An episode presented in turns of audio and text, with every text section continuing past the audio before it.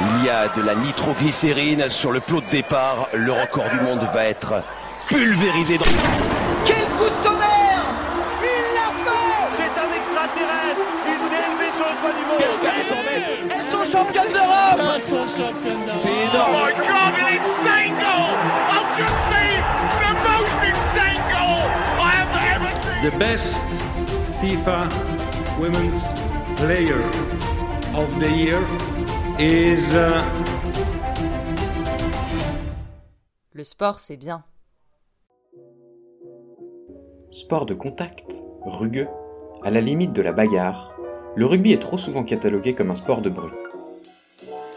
L'essai marqué par l'équipe de France le 3 juillet 1994 lors d'un test match en Nouvelle-Zélande en est pourtant la parfaite antithèse.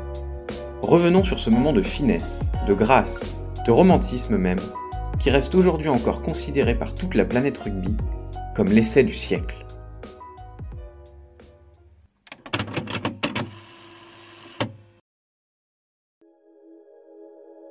Lorsque le 15 de France se présente en juin 1994 pour sa traditionnelle tournée de test match, il semble avoir quelque peu perdu de sa superbe. Quelques mois plus tôt, les Bleus ont terminé à une décevante troisième place du tournoi des cinq nations, la référence européenne, derrière l'Angleterre et le Pays de Galles. Ils ont même été humiliés par le Canada, nation mineure du rugby mondial, quelques semaines avant de fouler les pelouses néo-zélandaises, en concédant une défaite historique qui reste aujourd'hui encore la seule victoire canadienne face à la France. Cependant, les joueurs qui composent cette équipe sont brillants, et le monde de l'Ovalie ne saurait minimiser leur qualité, symbolisée par le French Flair, surnom donné à leur capacité à jouer un rugby virevoltant sur quelques séquences de jeu.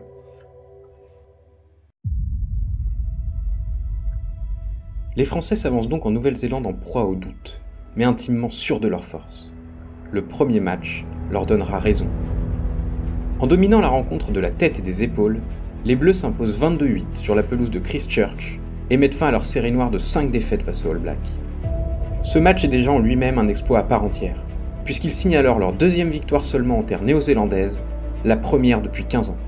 Finalement, M. Bivan qui siffle la fin du match sur cet exploit de l'équipe de France.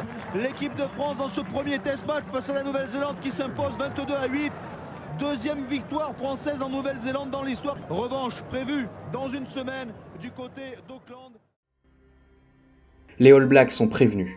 Une semaine plus tard, le 3 juillet 1994, ils vont affronter une équipe de France retrouvée et devront jouer leur meilleur rugby pour éviter une deuxième déconvenue historique en une semaine. Ce second match est un chassé-croisé constant entre les deux équipes qui se rendent coup pour coup. Le berger All Black Cooper répond à coup de pénalité à la bergère bleue Lacroix, et malgré l'essai de Ntamak en milieu de première mi-temps, le 15 de France se retrouve mené de 4 points à l'entame des 5 dernières minutes. Ils sont alors obligés de marquer un essai pour s'imposer. Pas une mince affaire, d'autant plus lorsque les Néo-Zélandais dégagent le ballon à 20 mètres de la ligne d'en but française. Les Bleus ont alors 80 mètres à remonter en moins de 180 secondes. Il ne leur en faudra que 30. Emmenés par leur capitaine Philippe Saint-André, ils vont réaliser une partition d'une pureté inégalée, comme si chaque membre de l'un des meilleurs orchestres d'opéra du monde se décidait spontanément et de concert à improviser un morceau jamais composé, le tout dans une justesse divine. Au départ de l'action, le capitaine Philippe Saint-André récupère le ballon à l'entrée de ses 22 mètres. Conscient de l'urgence, il s'élance éperdument en slalomant entre les défenseurs adverses et en élimine 3. Il est stoppé à 60 mètres de la ligne d'essai, mais le jeu rebondit vite. Delo, puis Benazi, Ntamak et Cabane poursuivent alors une folle épopée le long de l'aile droite, éliminant tour à tour les défenseurs néo-zélandais, complètement dépassés par cette ivresse de jeu. Crochet, prise d'intervalle, passe croisée, tout y passe.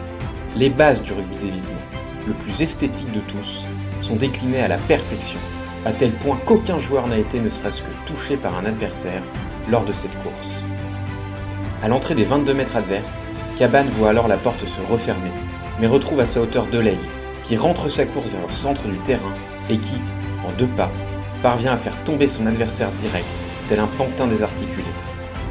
Il sert alors son coéquipier Akose Berry qui transmet le ballon à 5 mètres de la ligne à Sadourny, qui n'a plus qu'à aplatir dans l'embut.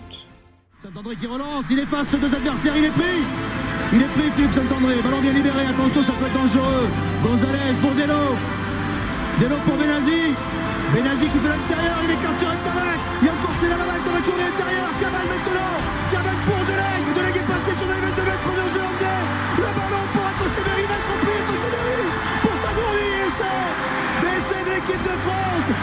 Essai de 80 mètres qui permet à l'équipe de France de reprendre l'avantage dans cette rencontre. Un essai venu d'ailleurs qu'un essai de Jean-Luc Sagouri.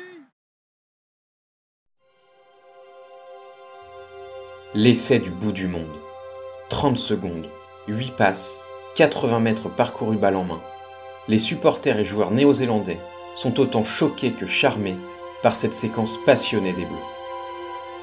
La transformation qui suit viendra entériner la victoire française, qui repartira invaincue pour la seule fois de son histoire lors d'une tournée en Nouvelle-Zélande. Bien qu'ayant un impact sportif limité, du fait que le match n'avait pas lieu lors d'une Coupe du Monde, cet essai, devenu légendaire, résume à merveille ce que peut être le rugby, bien loin des clichés de bataille purement physique. Il est aussi un formidable symbole du French flair, cet esprit français capable de renverser des montagnes à tout moment.